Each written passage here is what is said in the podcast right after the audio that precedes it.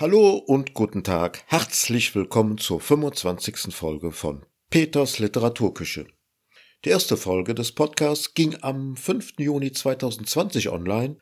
Somit geht es jetzt munter in das dritte Jahr.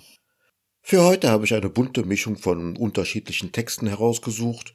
Wie immer in der Hoffnung, dass sie euch genauso gut gefallen wie mir. Natürlich gerne auch besser. Für den Juli plane ich einen kleinen, nennen wir es mal, Rückblick auf die Folgen der letzten zwölf Monate, so als Querschnitt von den gelesenen Texten in der Zeit.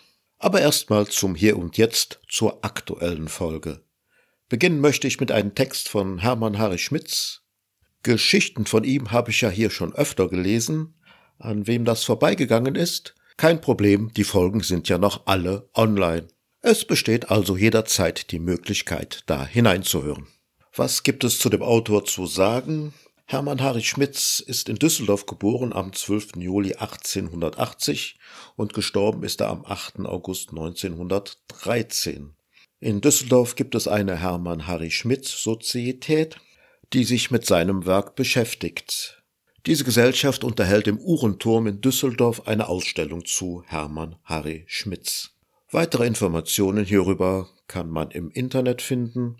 Einfach nach der Hermann Harry Schmitz Sozietät suchen und dann findet man leicht alle nötigen Informationen.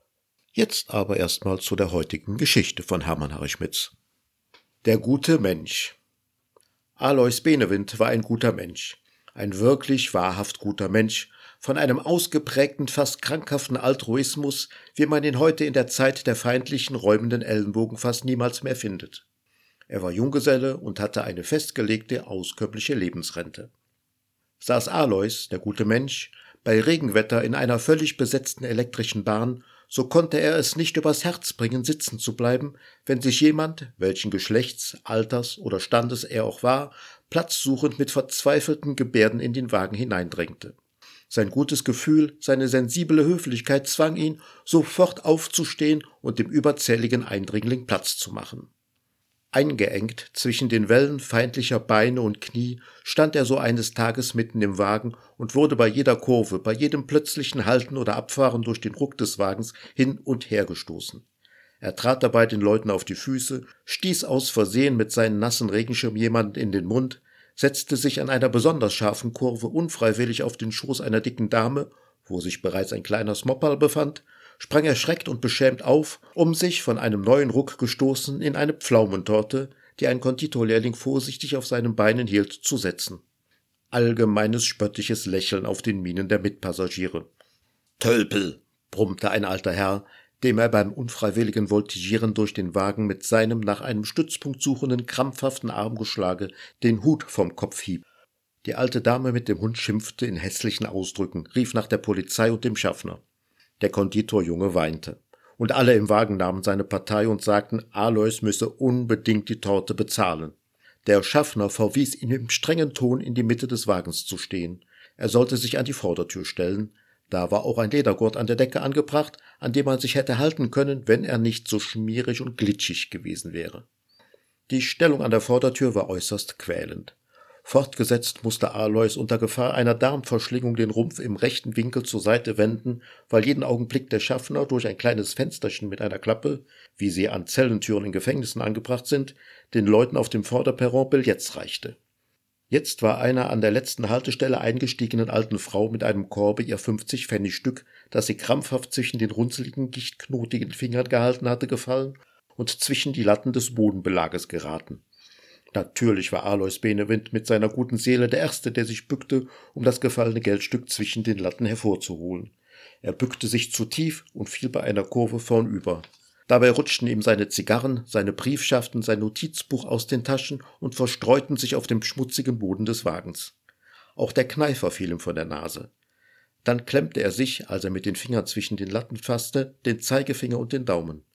Niemand hatte Mitleid mit ihm, im Gegenteil, die meisten feigsten Hönig. Da kam der Kontrolleur in den Wagen, um die Fahrkarten zu revidieren. Alois konnte natürlich seine Karte nicht finden. Sie war ihm bei der Suche nach dem 50-Pfennig-Stück entfallen. Der Kontrolleur forderte mit drohender Ader auf der Stirn die Lösung einer neuen Karte.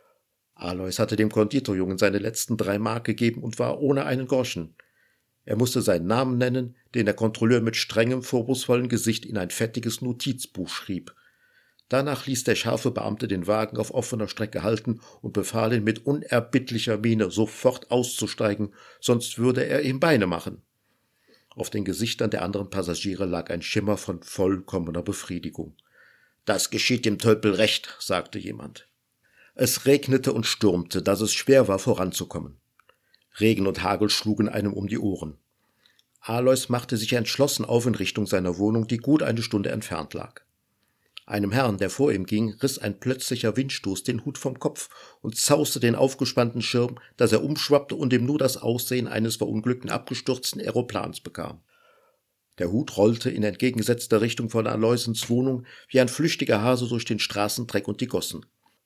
Schon fasste unwiderstehlich mit Allgewalt den guten Menschen Alois die altruistische Manie, und mit gewaltigen Sprüngen setzte er dem Hut des fremden Mannes nach. Seine Pellerine schlug sich bei dieser wilden Jagd um seinen Kopf. Er lief mit aller Kraft gegen eine Gaslaterne, dass die Laterne oben abbrach. Eine grünrote Beule war der Erfolg dieses Zusammenstoßes. Er befreite seinen Kopf von der Pellerine und rannte weiter dem fremden Hut nach. Tückisch verschlangen sich die Bänder der Pellerine um seine Beine. Er kam im vollen Lauf zu Fall und stieß sich mit dem Schienbein erheblich an dem granitenen Rand des Bürgersteiges. Sein eigener Hut wurde von der Windsbraut gleichfalls entführt. Er stieg wie ein Windvogel in die Luft und blieb an der Dachrinne eines Kirchturms hängen.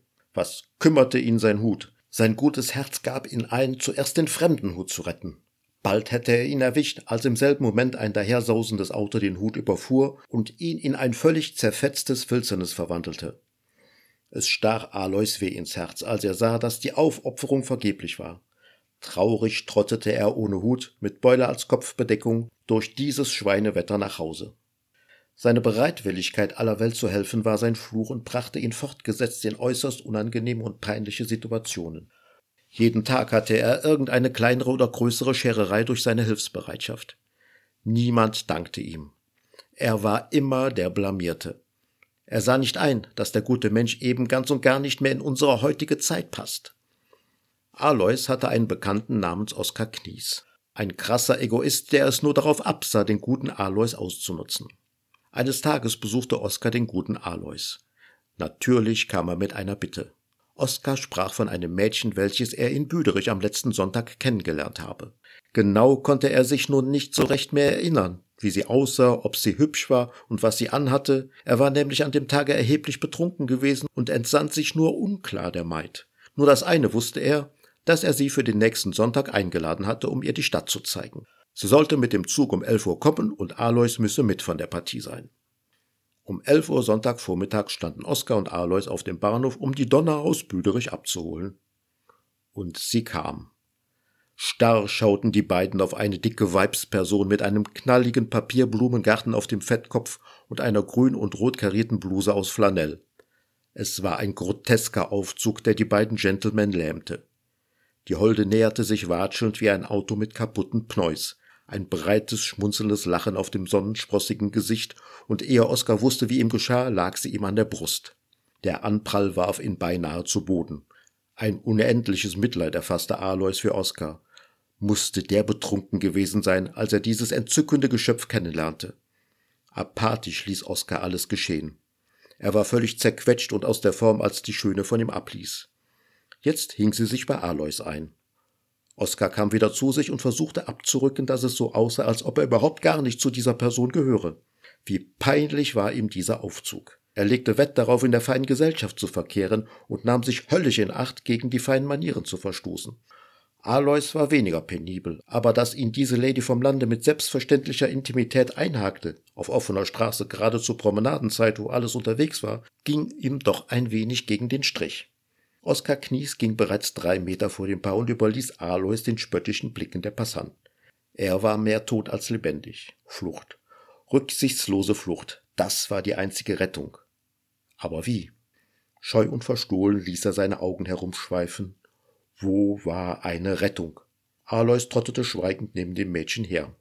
Sein verzeihendes Gefühl begab sich in seinem guten Herzen zu regen. Es war doch tragisch, wenn eine sogenannte Krone der Schöpfung so aussah wie diese büderische Vertreterin des schönen Geschlechts. Ein Gefühl des Wohlwollens und eines herzlichen Mitleides wegen dieses tragischen Dilemmas begann sich in seinem guten Herz zu regen. Oskar Knies sah plötzlich scharf die Straße hinunter. Sein verdrossenes Gesicht erhellte sich sichtbar. Hoffnung lag in seinen Zügen. Dort, etwa hundert Schritte weiter, klapperten an einem Schild zwei Messingbecken, das Zumpfzeichen der Friseure. Eine glänzende Idee. Ich muss mich eben rasieren lassen, stieß Oskar Knies plötzlich, kaum eine Erleichterung verbergend hervor. Bitte wartet eine Weile hier draußen. Alois, du bist so gut und leistest meiner Freundin Gesellschaft. Es wird nicht lange dauern. Schon war er im Friseurgeschäft verschwunden, die Messingbecken schlugen zusammen, als applaudierten sie. Alois und die Büdericherin standen am Schaufenster und beschauten die Auslagen des Friseurs. Seifenstücke, ein Gnom mit Wattebart inmitten einer sinnvollen Girlande von Zahnbürsten und Kämmen. Bunte Flaschen waren mit künstlerischem Geschmack aufgebaut. Verstohlen ruhten die guten Augen des gütigen Alois auf der anvertrauten Freundin Oskars. Die Auslage des Friseurs war auch nicht länger als eine halbe Stunde imstande, die Dame zu fesseln. Eigentlich konnte man sich in dieser Zeit unzählige Male rasieren lassen. Der Friseur wohnte an der Hauptstraße, wo sonntags die Crème der Gesellschaft promenierte. Das Paar erregte allgemeines Aufsehen. Bekannte schnitten Alois ostentativ. Die Blume vom Lande bekam mehr und mehr Zutrauen zu Alois und hing sich wieder bei ihm ein. So wälzten sie sich auf und ab vor dem Friseurladen. Wer nicht wiederkam, war Oskar Knies. Man hätte sich in der Zeit, die er im Laden war, einen langen Bart und lange Locken wachsen lassen können. Zuweilen stieg in Aloysens Hirn mit Lindenflüchen die Besorgnis auf, wenn Oskar nun überhaupt nicht mehr zurückkäme. Aber dann fiel sein Blick auf die Prinzessin der Kartoffelgegend. Ein unbedingtes, unwiderstehliches Gefühl der Zuneigung zu dieser Blume vom Lande. Die angehäufte Fülle seines monumentalen Altruismus brach mit Allgewalt hervor. Er umschlang das Mädchen aus Büderich und küsste sie vor aller Welt auf die Wange. Die beiden Liebsleute warteten noch bis Donnerstag auf Oskar Knies. Er kam nicht. Alois Benewind heiratete den Koloss vom Niederrhein. Sie ward ihm zur unergründlichen Talsperre für den Strom seines Altruismus. Acht Tage war friedliche Stille im Heim der Jungvermählten. Eines Tages aber hörte man lautes Geschimpfe aus der Wohnung Benewins. Gegen eine gelle Frauenstimme versuchte vergebens eine Männerstimme anzuschreien. Die Keiferei nahm Tag für Tag zu. Passanten blieben stehen. Dann flogen eines Tages Stocheisen, Kohlestücke, Stiefelknechte, leere Flaschen, Stiefel, Bügelbolzen und sonstige harte Gegenstände klirrend durch die Fenster auf die Straße. Revolverschüsse, Schmähworte, die die elektrische Bahn entgleisen ließen, Droschkenpferde Wildmachten sprangen aus den zerschlagenen Fenstern der Wohnung Aloysens. Alois, der gute Mensch, war ein Menschenfeind geworden. Sein Altruismus und seine Herzensgüte hatten die Flitterwochen völlig vernichtet und seine Herzlichkeit war einem Menschenhass, der sich auf seine brüderische Gattin konzentrierte, umgeschlagen. Teuflisch lockte er sie eines Tages in einen Freiballon und drückte ihr eine Höllenmaschine in die Hand. Sie ist Gott ergeben in die Luft geflogen. Das war die Geschichte von Hermann Harry Schmitz, der gute Mensch. Im letzten Satz der Geschichte wird eine Höllenmaschine erwähnt. Ich habe dann mal nachgeschlagen, was es in der Zeit, also im äh, Ende des 19., Anfang 20. Jahrhunderts, was da als Höllenmaschine bezeichnet wurde. Es war ein Sprengkörper oder Bombe, wie man es auch immer nennen will. Wenn man die Geschichte also weiterdenkt, dürfte sie in mehr als in einem Sinn in die Luft geflogen sein. So viel von Hermann Harry Schmitz für heute. Jetzt springen wir ein wenig in der Zeit zurück zu Wilhelm Busch. Er wurde am 15. April 1832 in Wiedensaal bei Hannover geboren. Er studierte zunächst Maschinenbau und dann an den Kunstschulen in Düsseldorf, Antwerpen und München. Er war Mitarbeiter bei den Fliegenden Blättern und den Münchner Bilderbogen. Weltberühmt wurde er durch seine Bildergeschichten. Das würde sich in diesem Audioformat natürlich nur schwer vermitteln lassen, darum gibt es jetzt etwas Lyrik von ihm. Der Philosoph Ein Philosoph von ernster Art, der sprach und strich sich seinen Bart, ich lache nie, ich lieb es nicht, mein ehrenwertes Angesicht durch Zähneflettchen zu entstellen und närrisch wie ein Hund zu bellen. Ich lieb es nicht, durch ein Gemecker zu zeigen, dass ich Witz entdecke. Ich brauche nicht durch Wertvergleichen mit anderen mich herauszustreichen, um zu ermessen, was ich bin. Denn dieses weiß ich ohnehin. Das Lachen will ich überlassen den minder hochbegabten Klassen. Ist einer ohne Selbstvertrauen in Gegenwart von schönen Frauen, so dass sie ihn als falschen Gecken abfahren lassen oder necken, und fühlt er drob geheimen Groll und weiß nicht, was er sagen soll, dann schwebt mit Recht auf seinen Zügen ein unaussprechliches Vergnügen. Und hat er Kursverlust erlitten, ist er moralisch ausgeglitten, so gibt es Leute, die doch immer noch dümmer sind als er und schlimmer. Und hat er etwa krumme Beine, so gibt's noch krümmere als seine, und tröstet sich und lacht darüber und denkt, da bin ich mir doch lieber. Den Teufel lass ich aus dem Spiele. Auch sonst noch lachen ihrer viele, besonders jene ewig heitern, die unbewusst den Mund erweitern, die sozusagen auserkoren, zu lachen bis an beide Ohren. Sie freuen sich mit Weib und Kind schon bloß, weil sie vorhanden sind. Ich dahingegen, der ich sitze, auf der Betrachtung höchster Spitze, weit über allem, was und wie. Ich bin für mich und lache nie. Und weil's so schön war, gibt es gleich noch ein Gedicht von Wilhelm Busch. Viel Spaß dabei. Bewaffneter Friede. Ganz unverhofft an einem Hügel sind sich begegnet Fuchs und Igel. Halt, rief der Fuchs, du Bösewicht, kennst du des Königs Ordre nicht? Ist nicht der Friede längst verkündigt? Und weißt du nicht, dass jeder sündigt, der immer noch gerüstet geht? Im Namen seiner Majestät, geh her und übergib dein Fell. Der Igel sprach, nur nicht so schnell. Lass dir erst deine Zähne brechen, dann wollen wir uns weitersprechen. Und alsogleich macht er sich rund, schließt seinen dichten Stachelbund und trotzt getrost der ganzen Welt. Bewaffnet, doch als Friedensheld. Tja, man sieht, das Thema Krieg, Frieden, Pazifismus und so weiter ist immer noch aktuell, damals wie heute. Wilhelm Busch hat sich natürlich auf seine Weise, auf seine Art dem Thema genähert und auseinandergesetzt. Aus gegebenem Anlass habe ich mich auch mit dem Thema beschäftigt. Die entsprechenden Folgen, Extraausgaben von Peters Literaturküche sind natürlich auch noch alle online und können gerne gehört werden. Kommen wir nun zu menschlichen Betrachtungen von Kurt Tucholsky, der auch unter den Pseudonymen Kaspar Hauser, Peter Panther, Theobald Tiger und Ignaz Wrobel geschrieben hat und sich gerne mit dem Menschlichen oder allzu Menschlichen beschäftigt hat. Was machen Menschen, wenn sie allein sind? Diese Frage hat Maxim Gorki einst gestellt, und er hat sie fast tragisch beantwortet. Vor allem, er hat sie für Russen beantwortet. Was aber tun brave Mitteleuropäer? Zunächst ist festzustellen, dass in dem Augenblick, wo der Mann allein ist, etwas von ihm fällt.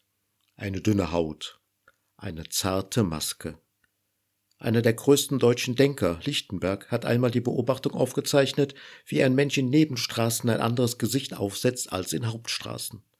Daran ist viel Wahres. Was also tut der Mann, wenn er allein ist? Ist er ohne feste Beschäftigung, so wird fast jeder Mann um etliche Jahre jünger. Er beginnt, wenn auch nicht zu spielen, so doch dem Spieltrieb leise nachzugehen. Es ist viel Jugendhaftes, was sich da meldet. Ich glaube, dass kinematografierte Menschen, die allein sind und sich unbeobachtet glauben, zu den komischsten gehören müssen, was es gibt. Die Tür ist zugefallen, du bist allein. Was nun?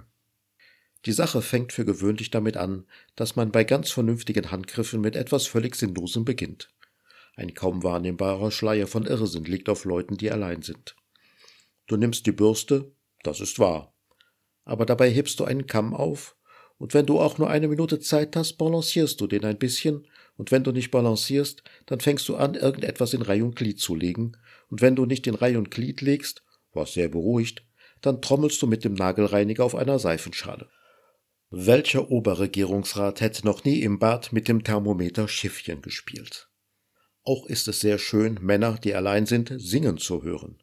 Dass die Majorität so schön singt wie Susanne Länglen, mag noch hingehen. Aber was sie so singen? Zunächst 50 Mal dasselbe Lied. Nein, denselben Liedfetzen. Dieselben paar Takte.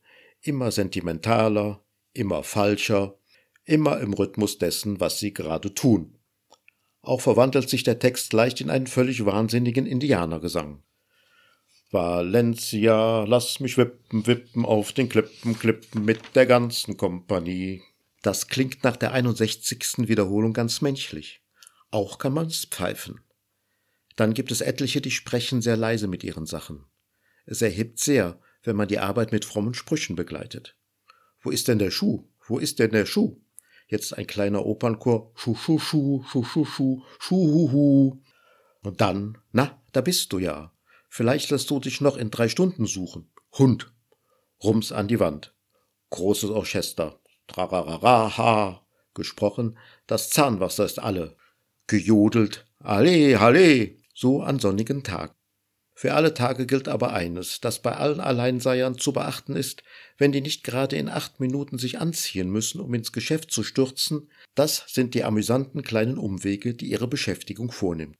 Sie macht Kurven, schlägt Bogen, spielt unterwegs, verbraucht den Kräfteüberschuss, den jeder gesunde Mensch innehat. Und das ist bei der Arbeit nicht anders.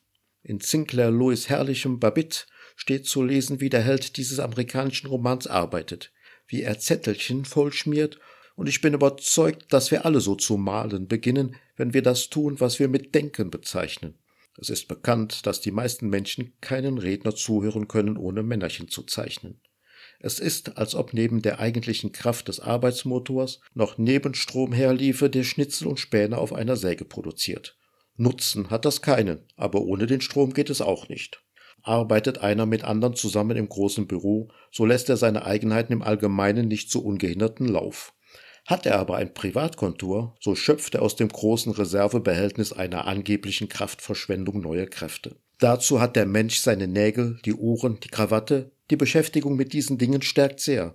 Und aus der unergründlichen Tiefe eines Spieles mit dem Manschettenknopf und einem Blaustift steigen schwerwiegende Entschlüsse auf. Soweit die Männer, diese ewigen Jungen. Kinder sind oft allein, auch wenn sie gar nicht allein sind. Sie spielen in einer Hülle von Jugend und Unbekümmertheit, die nur selten zerreißt, wenn sie Hunger haben oder sonst etwas Wichtiges wollen. Was Frauen tun, wenn sie alleine sind, ahne ich nicht. Ein Weiser hat behauptet, eine Frau sei überhaupt nie allein. Sie stelle sich stets jemanden vor, und sei es auch nur ein Spiegel. Ich denke, dass sich ein Mann da kein Urteil erlauben kann. Denn ist er mit einer Frau allein, dann ist sie nicht mehr allein. Er stört sehr, und so mag diese Frage eine Frau entscheiden. Man sieht bzw. hört, die letzten Fragen kann man selten beantworten. So ist der nächste Text von Kurt Tucholsky auch nur als ein Versuch anzusehen, einer der allerletzten Fragen zu beantworten. Befürchtung. Werde ich sterben können?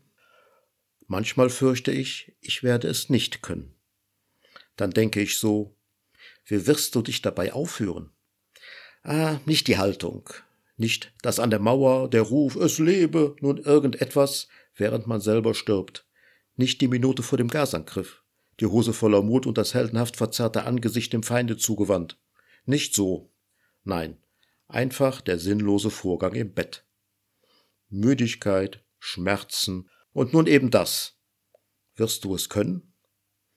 Zum Beispiel habe ich jahrelang nicht richtig niesen können. Ich habe genießt wie ein kleiner Hund, der Schluck auf hat. Und verzeihen Sie, bis zu meinem 28. Jahre konnte ich nicht aufstoßen. Da lernte ich Karlchen kennen, einen alten Korpsstudenten, und der hat es mir beigebracht. Wer aber wird mir das Sterben beibringen? Ja, ich habe es gesehen. Ich habe Hinrichtungen gesehen. Ich habe Kranke sterben sehen. Es schien, dass sie sich sehr damit plagten, es zu tun. Wie aber, wenn ich mich dabei so dumm anstelle, dass es nichts wird? Es wäre doch immerhin denkbar. Keine Sorge, guter Mann, es wird auf Sie herabsinken, das Schwere, Sie haben eine falsche Vorstellung vom Tode, es wird. Spricht da jemand aus Erfahrung? Dies ist die wahrste aller Demokratien, die Demokratie des Todes. Daher die ungeheure Überlegenheit der Priester, die so tun, als seien sie schon hunderte Male gestorben, als hätten sie ihre Nachrichten von drüben, und nun spielen sie unter den lebenden Botschafter des Todes. Vielleicht wird es nicht so schwer sein. Ein Arzt wird mir helfen zu sterben. Und wenn ich nicht gar zu große Schmerzen habe, werde ich verlegen und bescheiden lächeln. Bitte entschuldigen Sie, es ist das erste Mal. So viel von Kurt Tucholsky für heute. Auch wenn er die großen Fragen nicht beantwortet hat oder beantworten konnte, so haben wir doch zumindest schon mal eine Annäherung an die Themen. Vielleicht müssen die Fragen auch von jedem selbst für sich beantwortet werden. Zum guten Schluss gibt es noch einen Text aus meiner Feder, der sich mit Menschen, Menschlichkeit, Unmenschlichkeit beschäftigt, aus welchem Blickwinkel man es auch immer sehen will. Ich hoffe, der Text ist auf seine Weise unterhaltsam. Lösegeld. Horst Zuda lässt das kalte Wasser über seinen Kopf laufen. Er starrt in den Spiegel über dem Waschbecken, sieht sein müdes, ausgezehrtes Gesicht, atmet tief, atmet schwer und schließt für einen Moment die Augen. Mit den groben Papierhandtüchern rubbelt er sich die kurzen Haare trocken und eilt aus der Herrentoilette zurück zur Vernehmung. In dem spärlich eingerichteten Raum lässt er sich auf dem Stuhl an dem vom harten Licht der Neonröhre beleuchteten Tisch fallen. Stumm stiert er eine Weile sein Gegenüber an. Dann beginnt er langsam und ruhig zu sprechen. Also, wo ist das Mädchen Blum? Sie sind doch am Ort der Lösegeldübergabe sicherlich nicht einfach so zufällig durch den Wald spaziert. Mitten in der Nacht. Wir haben ausreichend, mehr als ausreichend Beweise gegen Sie. Schließlich ist es ja nicht das erste Ding dieser Art, in das Sie verstrickt sind. Blum sitzt regungslos und stumm da. Machen Sie doch reinen Tisch und erleichtern Sie Ihr Gewissen. Es geht hier um Menschenleben, um ein unschuldiges kleines Kind. So herzlos kann doch nicht einmal so ein ausgepuffter Ganove wie Sie sein, schreit Kommissar Zuda. Ich weiß nichts von irgendwelchen Entführungen, Kindern, Geld oder von Übergaben, entgegnet er genervt. Zuda atmet tief durch und beugt sich weit über den Tisch zu Blum. Wie stellen Sie sich das Ganze hier eigentlich vor? Freispruch? Oder ein paar Jahre Knast und dann spazieren Sie als freier Mann zu dem Lösegeld? Ich kann Ihnen versichern, so wird das nicht laufen. Sie können uns allen Arbeit und Ärger ersparen, wenn Sie uns jetzt sagen, wo das Kind ist. Ist es irgendwo im Wald alleine oder haben Sie Komplizen? Blum schlägt mit der Faust auf den Tisch. Wie oft soll ich denn noch sagen, ich weiß nicht, wovon Sie reden? Zuda setzt neu an. Das Geld wurde von uns am vereinbarten Ort abgestellt. Hat es Ihr Komplize an sich genommen? Lässt er das Mädchen jetzt frei? Blum verschränkt die Arme vor der Brust und blickt mit zusammengepressten Lippen auf die Wand des Vernehmungsraums. Nun gut, dann halt nicht. Zuda schlägt seine Unterlagen zu. Jürgen, schreib seine Aussage so in das Protokoll. Der Assistent füllt den Vordruck zügig aus und gibt ihm seinen Chef, der kurz das Dokument überfliegt und es dann zusammen mit einem Kugelschreiber zu Blum hinüberschiebt. Dann lesen Sie sich alles gründlich durch und unterschreiben. Wenn Sie später in Ihrer Zelle zur Besinnung kommen sollten und uns bezüglich der Entführung noch etwas mitzuteilen haben, lassen Sie mich rufen. Ansonsten wird die Staatsanwaltschaft alles weitere veranlassen. Blum nimmt das Dokument hoch, liest es intensiv durch und legt es wieder ab. Fehlt noch was? fragt Zuda. Blum starrt auf das Blatt. Oder möchten Sie noch etwas sagen? Er greift den Kuli und unterschreibt das Protokoll. Jürgen steht auf, zieht die Aussage unter den Händen des Beschuldigten heraus, legt sie in eine Umlaufmappe und ruft den vor der Tür postierten uniformierten Polizisten, der Blum Handschellen anlegt und abführt. Jürgen, was denkst du? Er zuckt mit den Achseln. Du warst doch bei der Übergabe dabei. Ist dir wirklich nichts aufgefallen, Jürgen? Irgendetwas? Ich habe die Plastiktüte mit den Geldbündeln wie verlangt abgelegt. Es war niemand zu hören oder zu sehen. Dann bin ich wieder zu meinem Wagen. Alles wie gefordert und besprochen, Chef. Zuda lässt den Kopf sinken. Feierabend für heute. Wir hatten jetzt erstmal genügend schlaflose Nächte. Die Kollegen sollen die Suche nach dem Kind intensiv weiterführen. Das Mädchen muss gefunden werden. Und zwar so schnell wie möglich. Für alles andere haben wir im Nachgang noch reichlich Zeit. Okay, ich sag den Jungs, dass wir beide jetzt Schluss machen für heute und organisiere soweit noch alles Nötige, Chef. Zuda starrt stumm auf die Tischplatte. Jürgen wartet noch einen Moment vergeblich auf eine Antwort und hastet dann in den Bereitschaftsraum. Routiniert teilt er doch die Kollegen für den Nachtdienst ein und bringt alle auf den aktuellen Sachstand. Nachdem alle Fragen und Unklarheiten besprochen und geklärt sind, stürmen die Beamten eifrig zu den Fahrzeugen oder in ihre Büros. Die gespannte, wuselige Unruhe des Raumes wandelt sich zusehends in friedliche Stille. Jürgen trinkt langsam und geruhsam seinen Kaffee aus, schlendert dann zur Umkleide und öffnet seinen Spind. Er schaut sich gründlich um und horcht einen Moment. Alles still. Jürgen kramt eilig hinter diversen Kleidungsstücken eine angebrochene Flasche Wodka hervor und trinkt den Inhalt rasch in einem Zug. Aus einer Plastiktüte zieht er einige Geldbündel heraus, blättert sie durch und riecht freudig daran, bevor er die Tüte in seinem Rucksack verschwinden lässt. Strammen Schrittes eilt Jürgen aus dem Polizeipräsidium hinaus in die Nacht. So, liebe Freundinnen und Freunde der Literatur, Das war die Juni-Ausgabe von Peters Literaturküche. Ich wünsche allen noch einen wunderschönen Restfrühling und einen tollen Start in den Sommer.